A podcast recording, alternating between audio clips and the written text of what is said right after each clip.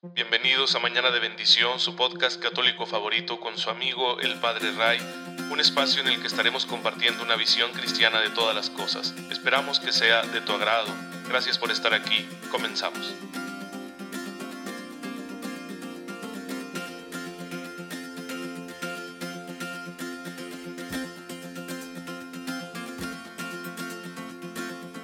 Feliz lunes queridos hermanos, bienvenidos a Mañana de Bendición, soy el Padre Raimundo, les envío un cordial saludo y un fuerte abrazo. Y ya saben mi deseo de cada mañana, una fe muy viva, para que puedan estar descubriendo la gracia de Dios y la aprovechen y la apliquen en todas las cosas que tengan que vivir el día de hoy, que el Señor vaya a permitir en su vida, hoy que les regala un nuevo día de existir aquí sobre el hermoso planeta Tierra, aunque ahorita está llena de COVID, pues no le hace es un lugar muy bonito, hay que aprender a disfrutarlo con todo y las medidas a las que nos vemos obligados por la presente situación.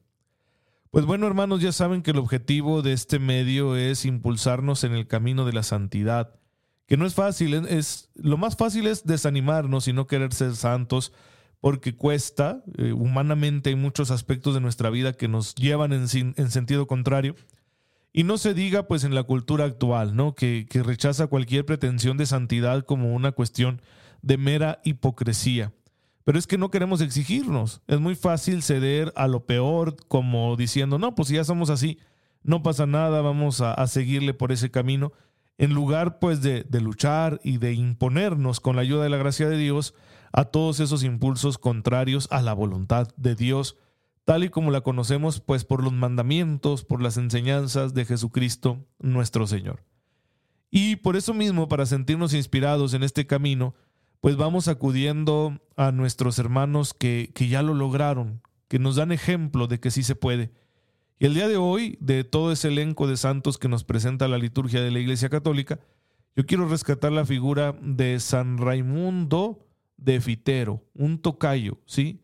Del siglo XII, llamado Raimundo Sierra o Raimón Serrat, dependiendo ahí si es en castellano o catalán, pues bueno, era un sacerdote que vivía en una ciudad de España en aquel siglo XII y que va a convertirse en monje, tiene ese afán ¿no? de, de, de conocer a Dios y dedicarse completamente a Él, así que se hace monje y, y va a fundar varios monasterios porque pues tenía fama de santidad y unas grandes dotes de liderazgo.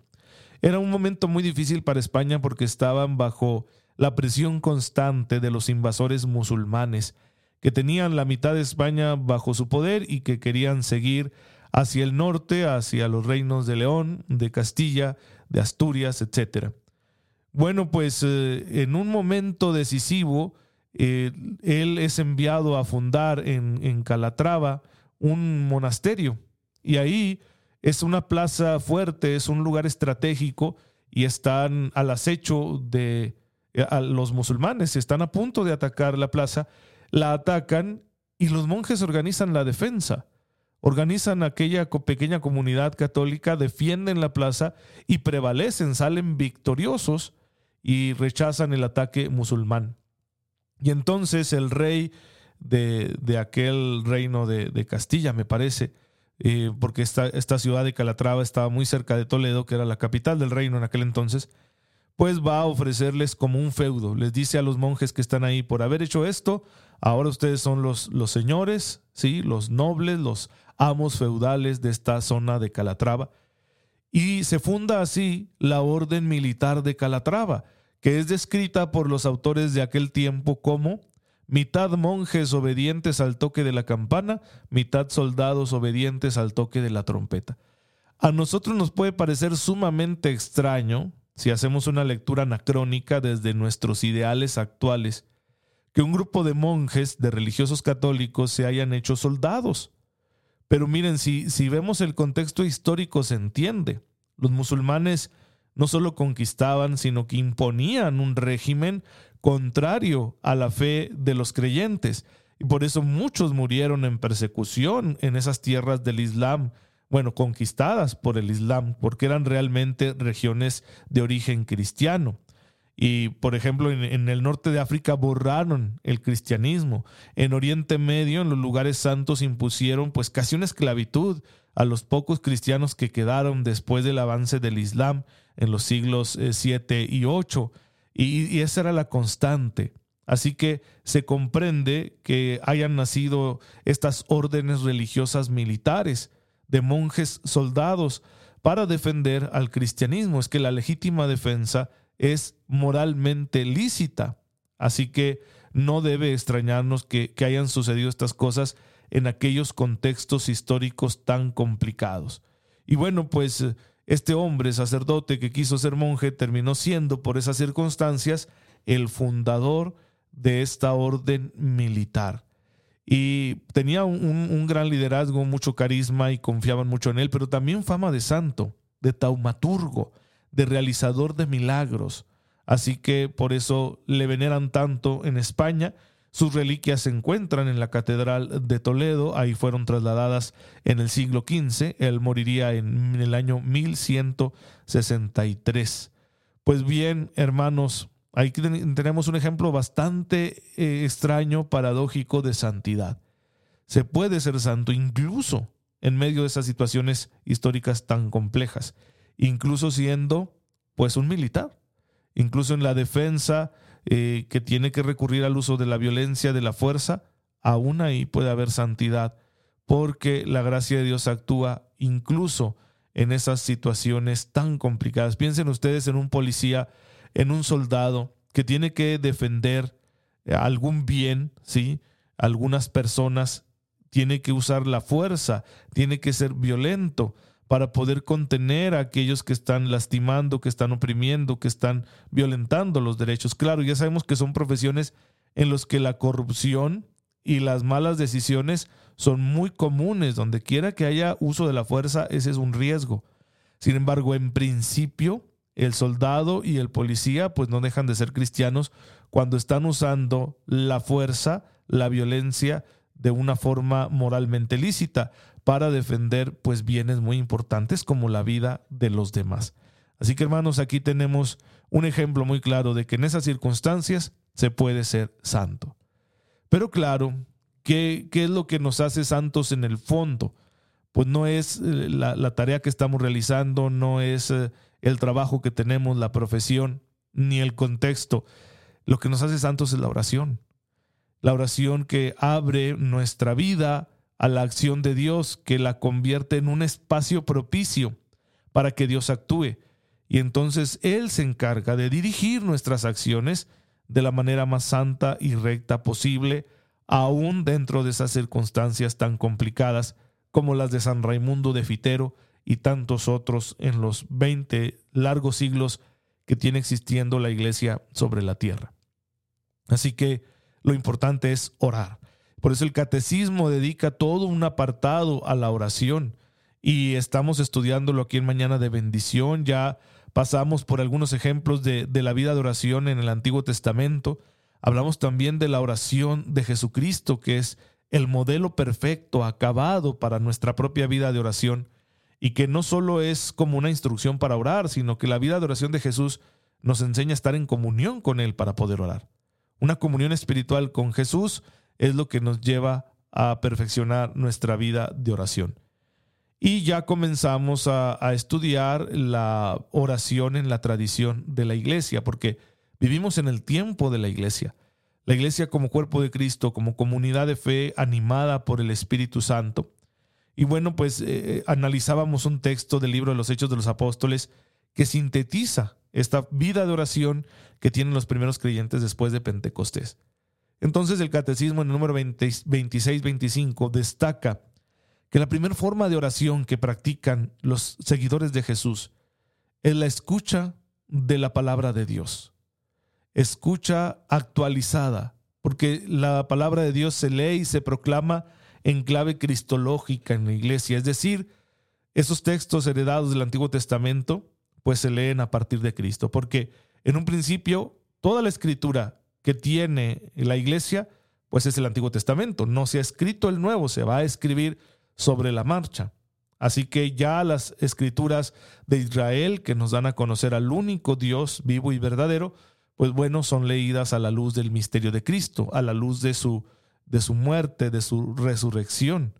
Y el Espíritu Santo que ha recibido la iglesia en Pentecostés, pues mantiene viva en la iglesia la memoria de Cristo y hace que la iglesia siga orando a Dios, pero por medio de Cristo. Esa es la diferencia entre la oración judía y la oración de esta nueva comunidad que ha surgido y que va a empezar a extenderse desde Palestina hasta el mundo entero.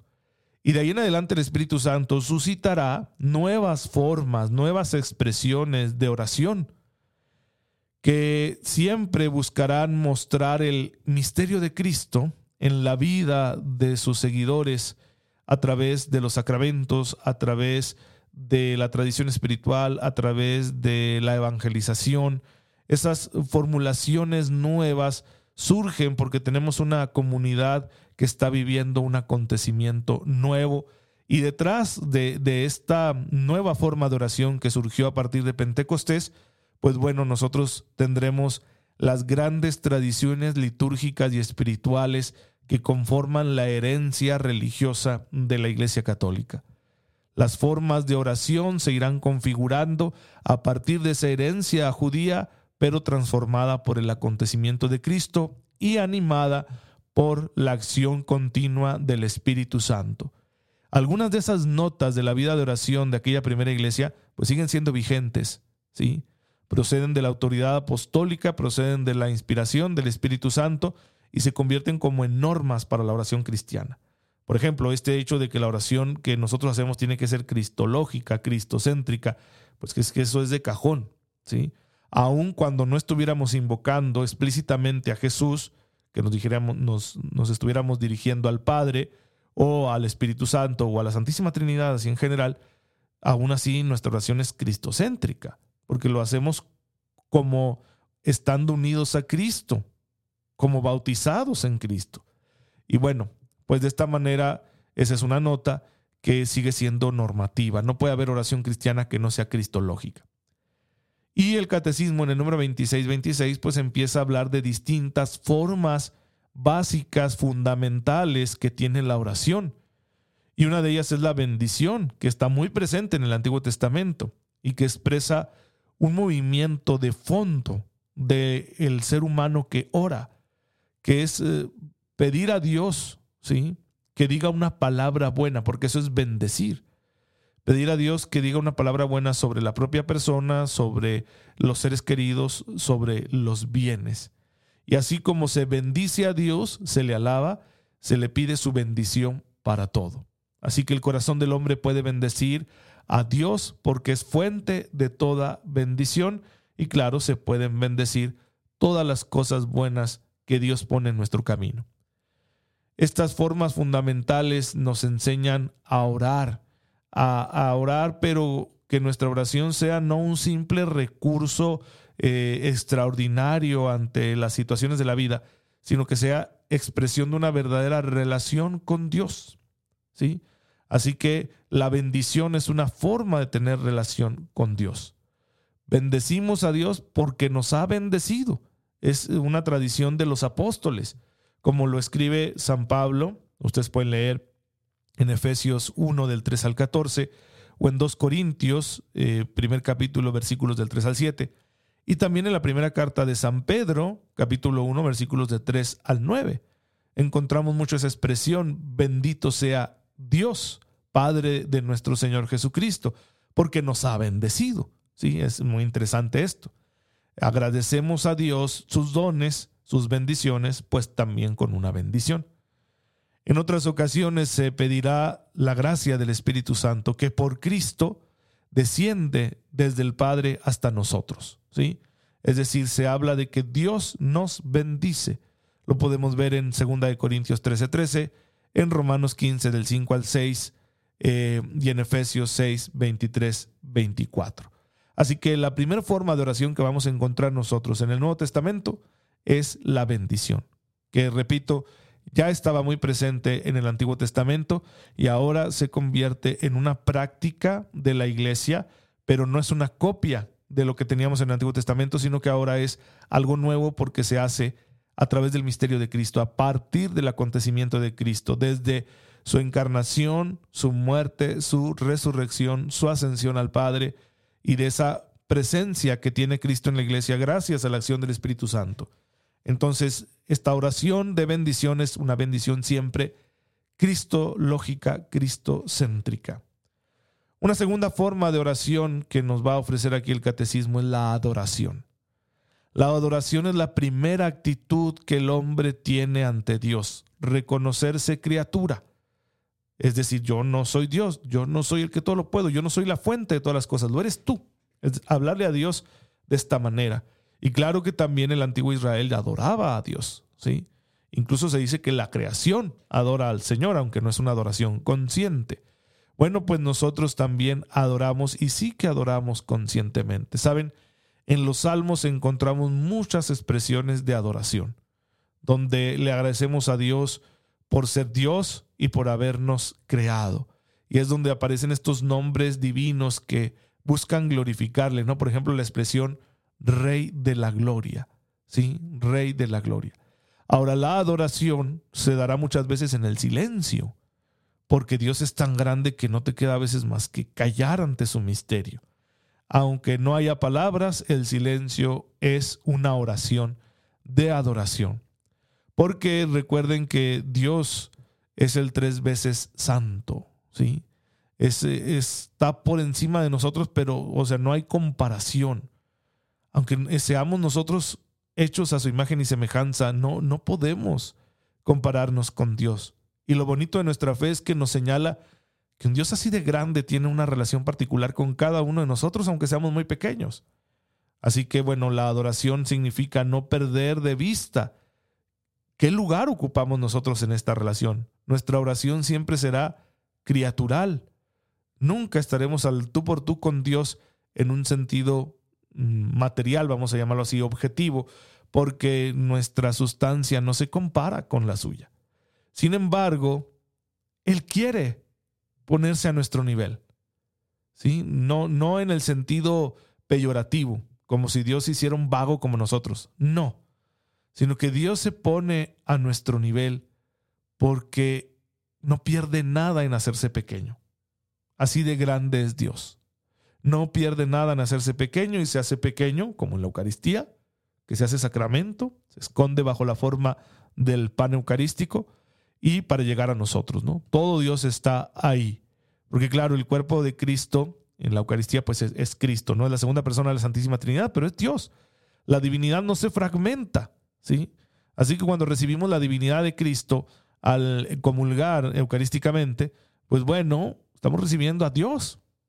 Dios el omnipotente se ha hecho así de pequeñito para llegar hasta nosotros. Pues bien, hermanos, es un misterio de fe, ante el que hay que admirarnos, hay que exultar, hay que decir, qué padre, qué bueno, qué cosa tan maravillosa, que todo un Dios venga a ser morada en mí.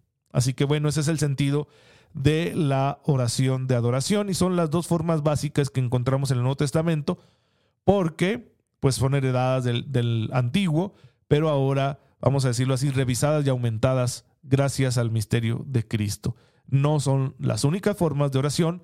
Vamos a ver, siguiendo el catecismo durante esta semana, otras formas de oración que ya están presentes en el Antiguo, perdón, en el, sí, en el Antiguo Testamento, pero sobre todo en el Nuevo Testamento y que se van a quedar como formando parte de la tradición espiritual de la iglesia. Señor, te damos gracias porque nos permites orar a nosotros, que somos tan pequeños ante tu presencia, y aún así nos permites invocar tu nombre. Ayúdanos, Señor, con tu poder a que nos mantengamos en esta vida de oración hasta el final de nuestros días y así recibamos el fruto de tu amor cuando tú consumes todas las cosas y nos concedas morar en tu gloria en cuerpo y alma. Por Jesucristo nuestro Señor. Amén. El Señor esté con ustedes. La bendición de Dios Todopoderoso, Padre, Hijo y Espíritu Santo, descienda sobre ustedes y los acompañe siempre. Gracias hermanos por estar aquí, por estar en sintonía con su servidor Oren por mí, yo lo hago por ustedes. Cuídense mucho y nos vemos mañana, si Dios lo permite.